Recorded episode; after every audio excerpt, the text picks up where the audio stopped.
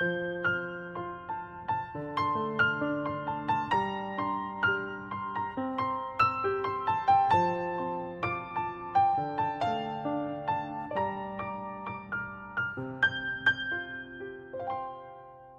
家好，我们是读书郎，我是季然。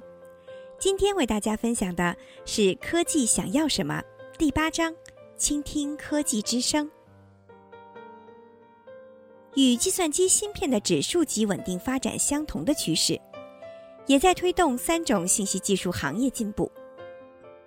对这三条曲线最感兴趣的观察者，真正发现各自定律的人都相信。这些进步轨迹显示的是独立加速过程，不是处于支配地位的电脑芯片发展进程的派生物。同时，我们有其他的理由认为，像定律一样的进步趋势，一定不只是自我实现的预言这么简单。与曲线吻合的情况开始时间，经常远远早于人们注意到定律的存在。在人们能够对其施加影响之前，已走过一段长路。气的指数级进步开始于1956年，比摩尔提出他的半导体定律早了几乎十年。比克莱德发现他的曲线斜率提前了五十年。罗伯·卡尔森说：“当我第一次发表 DNA 的指数级曲线时。”有评论家声称，他们没有看到任何迹象表明排序成本正在呈指数级下降，甚至在人们不相信存在趋势时，它就已经开始发生作用了。发明家和作家雷库兹韦尔深入研究档案资料，证明类似摩尔定律的趋势早在1900年就开始了。那时，电子计算机还远未成型。自然。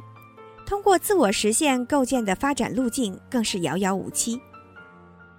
库兹韦尔估算出世纪之交的模拟机，之后的机械计算器，以及再后面的第一台真空管计算机，每秒钟花费一千美元所能达到的计算量。然后用现代半导体芯片完成同样的计算量。他确定，这个速度在过去一百零九年来呈指数级增长。更重要的是，该曲线贯穿五种相异的计算技术类型：机电计算、继电器计算、真空管、晶体管和集成电路。一个未被观察到的由五种不同技术范式一百多年来构成的连续进程，一定包含了比行业路线图更多的内容。它给我们这样的启示。这些速度本质上受到技术元素结构的支持。我们可以从 DNA 排序、磁存储器、半导体、通信带宽和像素密度的刚性发展加速度中，感受到科技的规则。一旦某种稳定曲线得以揭示，科学家、投资人、营销人员和记者都会紧抓着这条轨迹线不放，用它指导实验、投资。销售计划和宣传，理论转变为现实。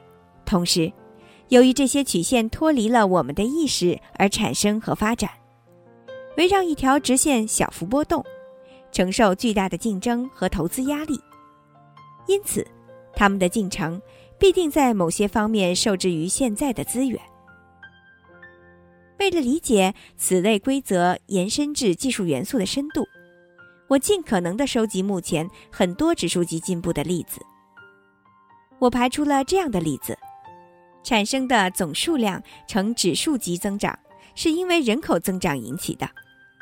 即使效率没有提高，人口增加，消耗的资源就会增多。确切地说，我要找的例子应当能够反映效能比稳定上升，即使不是加速上升也可以。下面。是一组我很快就能找到的例子，它们的效能比呈双倍增长，时间范围越小，加速度越大。第一件应该注意的事情是，所有这些例子显示的都是小型化或者处理小物件产生的效果。我们没有发现扩大化带来的指数级发展。例如，扩大摩天大楼或者太空站。飞机不是因为越来越大才越来越快，或者以指数级速度提高燃油使用效率。格登·莫尔开玩笑说：“如果航空技术经历了英特尔芯片那样的发展，现代商业飞机将花费五百美元在二十分钟内环游地球，耗油量只有五加仑，而且飞机只有鞋盒子大小。与我们生活的宏观世界不同。”在这个微观领域，能量不是非常重要，这就是我们没有看到扩大化过程会产生摩尔定律式进步的原因。能量需求也同样快速的扩大了，而且，能量是重要的限制性约束。与信息不同，信息可以自由复制，这也是太阳能电池板和电池的性能不呈现指数级发展的原因，因为。它们产生或存储大量的能量，因此整个新经济是围绕这样的技术建立起来的。能量消耗很少，小型化程度很高，例如光子、电子、像素、频率和基因。随着这些创新技术的微缩化，它们的触角进一步伸向了裸露的原子、自然界信息或者非物质要素，所以。它们固定的必然的发展历程来源于这种自然的本质。第二件值得注意的事情是，这组实例的数据点都是围绕斜率曲线，即倍增时间窄幅波动。这些技术的特定性能不断优化，在八到三十个月之间提高一倍。摩尔定律每十八个月实现一倍提升。所有技术参数一年或两年内提升为原来的两倍，这是如何实现的呢？工程师马克克莱德他解释说，一年或者两年内提升为原来的两倍是公司架构导致的。这些发明大多数发生在公司，构思新技术、设计、制造样机、测试、投入生产和销售。正好需要一年或者两年的时间，虽然五倍或者十倍的提升很难实现，可是几乎每个工程师都能够完成两倍这个系数。就是这样，每两年两倍的改进。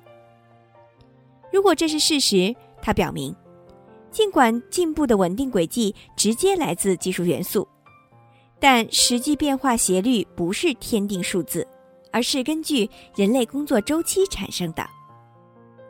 目前，虽然这些曲线看起来会无限延伸，可是，在未来的某个时刻，所有曲线将呈现高位平台走势。摩尔定律不会永远生效，这就是生活。任何特定的指数级进步必然会趋于平缓，符合典型的 S 型曲线。这是发展的典型模式。经过缓慢爬升之后。收益像火箭一样直线上升，长时间的保持这种趋势，最后转入平稳的形态。回到一八三零年，美国的铁路总里程有三十七公里，此后六十年间，这个数字每十年增长一倍。一八九零年，任何理智的铁路爱好者都会预测，美国一百年之后将拥有数亿公里的铁路，家家户户都通铁路。实际上，美国的铁路总里程最终只有不到四十万公里。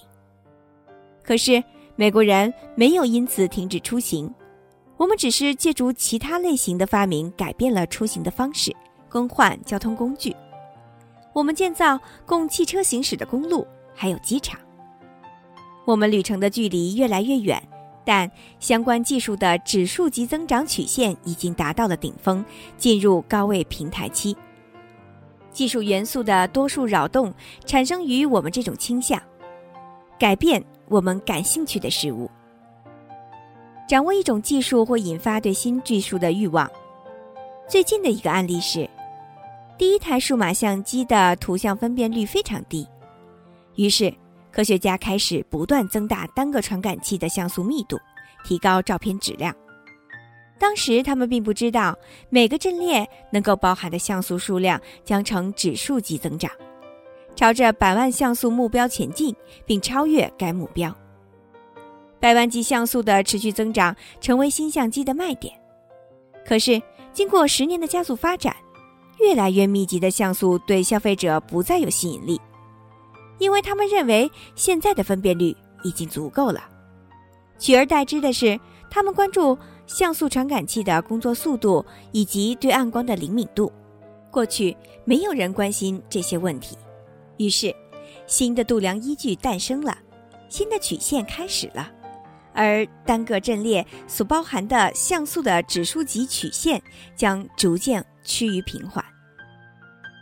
摩尔定律的命运与此类似，何时终结，无人知道。数十年前，戈登摩尔本人预测，当制造能力达到了二百五十纳米级时，他的定律将寿终正寝。今天，半导体行业的目标是二十纳米。不论摩尔定律就晶体管密度而言，是否还能经历十年、二十年或者三十年的发展并推动经济增长，我们可以肯定。它会像过去的其他趋势一样，逐渐退出历史舞台，升华为新的增长趋势。当摩尔定律淡出时，我们将找到替代方案，再制造一百万倍的晶体管。事实上，目前单块芯片的晶体管数量已经足以完成我们的目标，前提是我们知道如何完成。摩尔。是从计量每平方米英寸的元件数开始，然后才转向晶体管的。现在我们估算耗费一美元制造的晶体管数量。正如计算像素时发生的那样，一旦电脑芯片的某个指数级增长趋势减速，我们就开始关注新的参数。于是，我们启用新的度量依据，绘制新曲线。突然间，另一条定律得以揭示。随着新技术的特征被我们研究、利用和优化，它的正常速度也被发现。当人们延伸这条轨迹时，它就变为创造者的目标。以计算机信息处理技术为例，假以时日，这种最新发现的微处理器特性将产生新的摩尔定律，如同1953年美国空军绘制的最快速度曲线图一样。这条曲线也是技术元素与我们对话的一种方式。卡佛·米德曾经在全美巡回宣传摩尔定律的波浪图。他相信，我们有必要倾听科技之声。所有曲线发出同一个声音。当一条曲线不可避免地走向衰竭时，新的 S 型曲线将继承它的动能。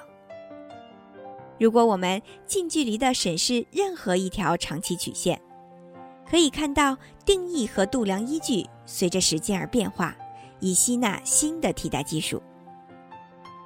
例如，仔细观察关于硬盘存储密度的克莱德定律，可以发现它是由一系列重叠的较短趋势线构成的。第一种硬盘技术为铁氧体磁头技术，流行时间。是一九七五到一九九零年。第二种为薄膜磁头，性能略有改进，速度略微提高，使用时间为一九八五到一九九五年，与铁氧体存在部分重合。第三次创新产生的磁阻磁头技术，一九九三年投入使用，改进速度更快。三条曲线的斜率略微有些不均衡。但它们共同形成了一条无波动的轨迹线。若干反映有限指数级增长期的部分重叠的 S 曲线，组合成自然形成的长期指数级增长线。这个大趋势跨越多个技术阶段，由此具备了强大的影响力。当一次指数级增长与下一次对接时，已确立的技术将它的动力传递给下一个范式。推动连续增长。前一条子曲线的确切度量依据演变为下一条的依据。例如，也许开始时计算像素大小，接着转向为像素密度，然后又变成关注像素速度。最后的特征可能在最初的技术中并不明显，在经历长期发展后才显现出来，也许产生无限延续的长期趋势。在计算机的例子中，因为芯片性能的度量依据在不同技术阶段被连续的重新设定，经过再定义的摩尔定律将永不消逝。晶体管密度不断增加的趋势渐渐消失，这是不可避免的。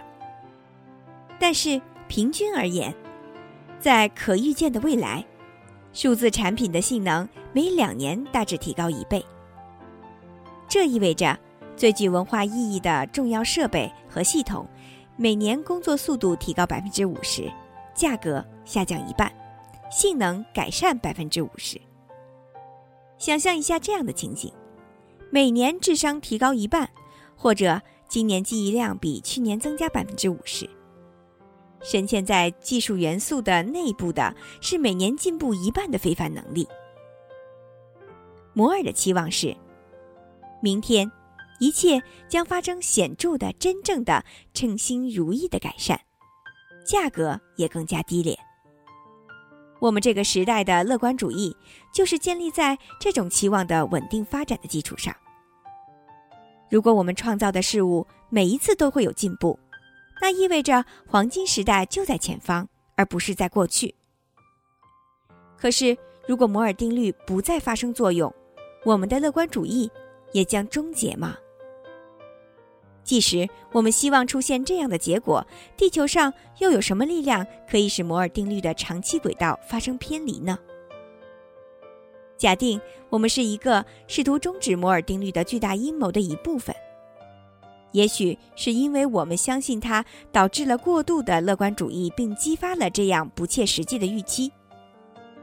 一种可以让我们永生的超级人工智能将会出现，我们该怎么办？如何阻止它？有些人认为它的力量主要来自自我强化的预期。